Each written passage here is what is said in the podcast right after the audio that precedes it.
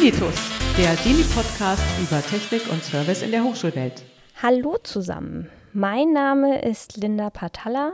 Ich bin studierte Erziehungswissenschaftlerin und arbeite als Medienpädagogin an der Universitätsbibliothek der TU Dortmund.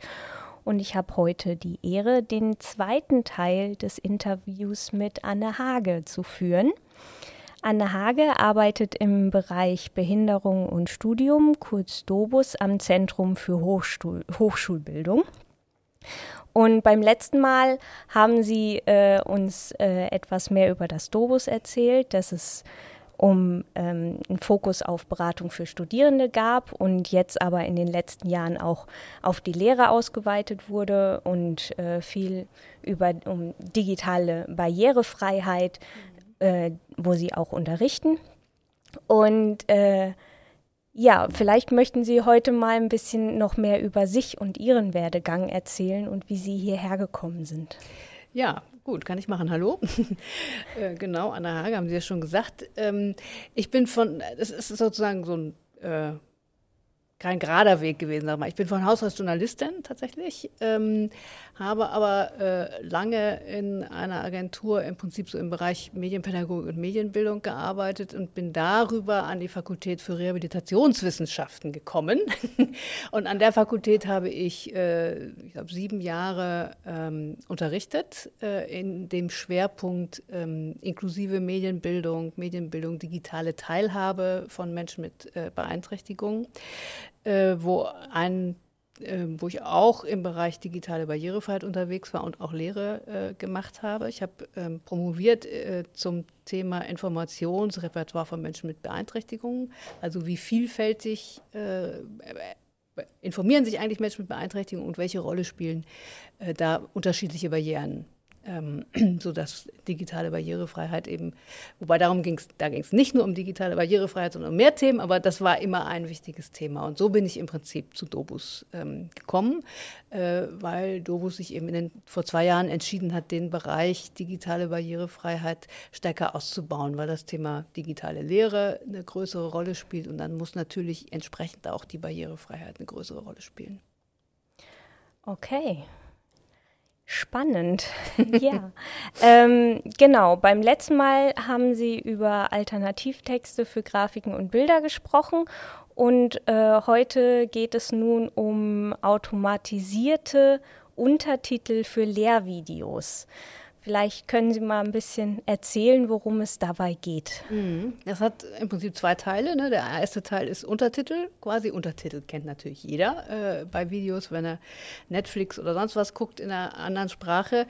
Äh, Video, Untertitel machen eben Videos für viele zugänglicher. Äh, das gilt natürlich vor allen Dingen für Gehörlose oder äh, Menschen mit äh, einer Hörbeeinträchtigung, die eben sozusagen den Ton gar nicht oder weniger äh, wahrnehmen können. Das gilt aber natürlich eben auch für Leute, die eine andere Muttersprache haben. Für die kann es eben auch sehr hilfreich sein, die äh, Untertitel zu lesen. Also es muss nicht die Übersetzung sein, sondern in der gleichen Sprache äh, hilft schon. Also das ist das eine, äh, quasi die äh, Bedeutung von Untertiteln. Und das zweite ist der Bereich automatische Untertitelung. Es ist ja so, dass ich äh, ähm, die automatische Spracherkennung hat sich in den letzten Jahren ja äh, wahnsinnig entwickelt. Da gibt es große Fortschritte. Da kann man ja quasi zugucken, bei, äh, wie sich das äh, tatsächlich verbessert. Und das hilft natürlich auch äh, bei der Erstellung von Untertiteln. Also man kann natürlich diese automatische Spracherkennung auch einsetzen, um Untertitel herzustellen. Und da gibt es äh, immer mehr Tools im Prinzip dafür. Also man kann kennt das, wenn man selber einen YouTube-Kanal hat, also ich habe keinen, aber äh, andere, und dann das hochlädt, kann man sich auch einfach automatisch Untertitel erstellen lassen. Ähm, das ist in der Lehre wahrscheinlich nicht unbedingt der die möglich, also die, der Weg, den alle gehen würden, weil viele sicherlich ihre, ihre Videos eben nicht äh, äh, bei YouTube hochgeladen haben wollen. Und wir haben in der TU Dortmund uns dann halt für ein kostenpflichtiges Tool äh, entschieden, nämlich EmberScript. Das ist ein Online-Tool, wo man auch Videos hochladen kann und dann in einer relativ kurzen Zeit eben ein Transkript erhält. Das Transkript kann man dann ähm, korrigieren äh, am, äh, am Bildschirm und dann kriegt man eine Untertiteldatei herunter geladen, die man eben dann, äh, das wird eben in Untertiteldatei umgewandelt, äh, die man dann zu dem Video zur Verfügung stellen kann. Das ist natürlich eine wesentliche Erleichterung, äh, Untertitel auch zu erstellen. Ja, Sie haben es gerade schon ein bisschen angerissen. Ähm, warum ist das für die Hochschullehre relevant? Weil Videos äh, tatsächlich so eine große Bedeutung in der Lehre äh, gewinnen, mehr und mehr. Also es ist natürlich durch die Pandemie sehr stark äh, gefördert worden, weil eben viele äh, Vorlesungen äh, dann eben asynchron stattgefunden haben. Äh, und ich glaube aber, dass das auch nicht wieder weggeht. Äh, sag ich mal, auch wenn die Pandemie möglicherweise wieder weggeht, wird, werden Videos äh, weiterhin eben einen großen Stellenwert haben. Äh, zum einen ist es einfach, ich hoffe, dass das äh, sozusagen viele so sehen, dass es einfach sinnvoll ist, gerade solche Inputteile und Vorlesungen die Möglichkeit zu geben, die asynchron zu bearbeiten, nach dem eigenen Tempo, also die auch tatsächlich als Video zur Verfügung zu stellen. Entweder live und asynchron oder eben nur asynchron sozusagen. Ne? Ähm, das hat, glaube ich, sehr viele Vorteile für die Lehrenden, äh, für, die, für die Lehrenden und für die Studierenden vor allen Dingen, glaube ich. Ne? Äh, gut gemachte Videos können viele Sachverhalte sehr anschaulich darstellen. Also das meine ich jetzt nicht nur diese Talking Heads, sondern wenn man sich die Arbeit macht, wirklich ein äh, anschauliches Video zu machen, wie etwas abläuft oder sonst was. Ähm, in der Lehrerausbildung, ich komme so ein bisschen eben, habe ich ja gesagt, von den Reha-Wissenschaften, auch aus der Lehrerausbildung oder habe da auch gearbeitet, da gibt es zum Beispiel auch viele Unterrichtsbeobachtungen, die aufgenommen werden und dann der Reflexion der Methoden, der Didaktik und ähnliches dienen. Also es gibt ganz viele Einsatzzwecke in der Lehre für ähm, für Videos und die haben halt, die haben halt viele Vorteile, wie ich finde. Auch im Sinne des Universal Designs, wo sie eben für alle anschaulich sind. Aber meine, Menschen mit Sinnesbeeinträchtigung haben natürlich einen gewissen Nachteil, also weil da braucht man eben sozusagen bestimmte Maßnahmen, um die barrierefrei zu machen. Für Menschen mit Sehbeeinträchtigung ist das Audiodeskription, das könnte dann der fünfte oder sechste Podcast sein. äh, und, äh, aber für Menschen mit Hörbeeinträchtigung ist es, das, sind es eben ähm, die Untertitel. Und es ist, ähm, gehört zur Barrierefreiheit, es ist sozusagen für öffentliche Stellen eigentlich auch gesetzlich vorgeschrieben. Auch das mal zu erwähnen, ah. denke ich mal.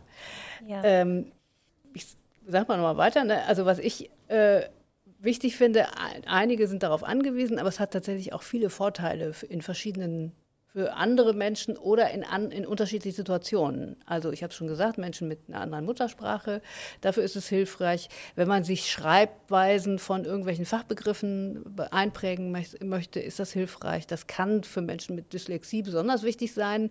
Es ist aber, glaube ich, für alle äh, möglicherweise eine Hilfe. In leisen oder lauten Umgebungen können Untertitel sehr sinnvoll sein, wenn man in der mhm. Bibliothek äh, sich das anguckt oder wenn man unterwegs äh, sich das anguckt oder ähnliches. Ne? Ähm, es kann für die schnelle Orientierung im Video, wenn man es sucht, hilfreich sein. Und es kann auch die Grundlage sein, Videos durchsuchbar zu machen. Das kommt dann sehr auf den Player an. Die meisten Player können das noch nicht, ne? aber äh, das kann natürlich eine Hilfe sein, dann zu bestimmten Stellen zu springen. So, also ah. insofern gibt es tausend Gründe äh, für Untertitel. Ja. Ähm, Wichtig ist aber, und das ist mittlerweile ja auch Standard bei den meisten Playern, dass man sie zu- und abschalten kann. Also dass man sie nicht eingebrannt sind, äh, sondern dass man sie wirklich zu- und abschalten kann. Denn für manche Leute äh, mit Autismus, aus dem Autismus-Spektrum oder ADHS kann das manchmal eine Ablenkung sein und sehr irritierend sein. Das heißt, deshalb muss man es auch abstellen können. Aber das ist eine Sache des Players. Ja, okay. Ähm, ja, im Grunde haben Sie meine letzte Frage vorweggenommen.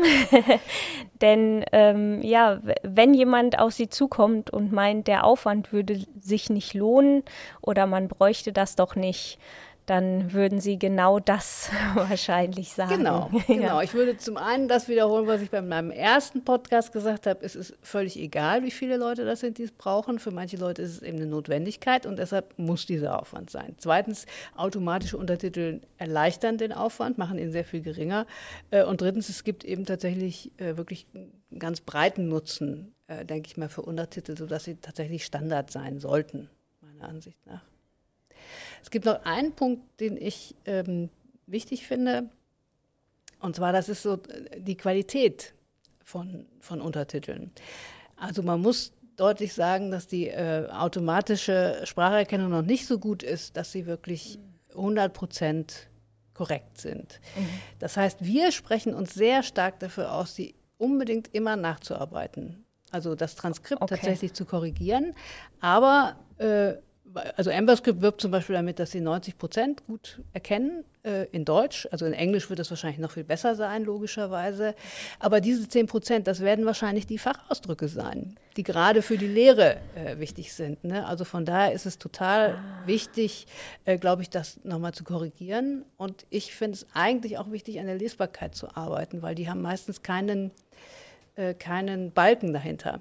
Mm. Und dann mhm. sind sie oft auch nicht so gut lesbar. Und von daher plädieren wir zum Beispiel wirklich dafür, äh, dass man sie nachbearbeiten muss und sich nicht mit einer äh, nicht so guten Qualität als in der Hochschulbildung zufrieden gibt. Schließlich ja. ne, wollen wir ja sozusagen, äh, das gehört für mich für eine gute, zu einem guten Qualitätsstandard von Lehre dazu. Mit Balken dahinter meinen Sie, dass ähm, die Schrift schwarz auf äh, weiß auf schwarz genau. zum Beispiel ist? Ja, genau. Oder? Also es ist ja, glaube ich, wenn, wenn Sie im Fernsehen das äh, gucken oder eben bei Netflix, ist, glaube ich, immer ein Balken dahinter. Das weiß ich, bin ich mir aber jetzt nicht sicher. Da ist meistens die Schrift weiß und das, die ist nochmal schwarz umrandet, also dass sie mhm. so hervorgehoben genau, wird. Ist, ja. Das ist der übliche We mhm. Webstandard sozusagen. Mhm. Äh, aber wenn Sie äh, weiß ich nicht, den Tatort im Fernsehen oder sowas sehen, dann sind da meistens tatsächlich so äh, schwarze Balken dahinter und dann kann man das deutlich besser lesen. Kommt auch ja immer auf den Hintergrund an, ne? Wenn der ja, ganz unruhig ja, ja. ist, kann man das eben nicht so gut lesen. Also diese Qualität einzuhalten ist uns halt auch sehr wichtig. Super. Dann danke ich Ihnen ganz ja. herzlich, dass Sie da waren, dass Sie sich die Zeit für uns genommen haben mhm. und äh, hoffe, dass Sie vielleicht, wie angekündigt, bei, ja. bei weiteren Podcasts zu neuen Themen noch dabei sind. Ja, eine kleine Serie über Barrierefreiheit gerne. Sehr schön. Alles Vielen klar. Dank. Bitte.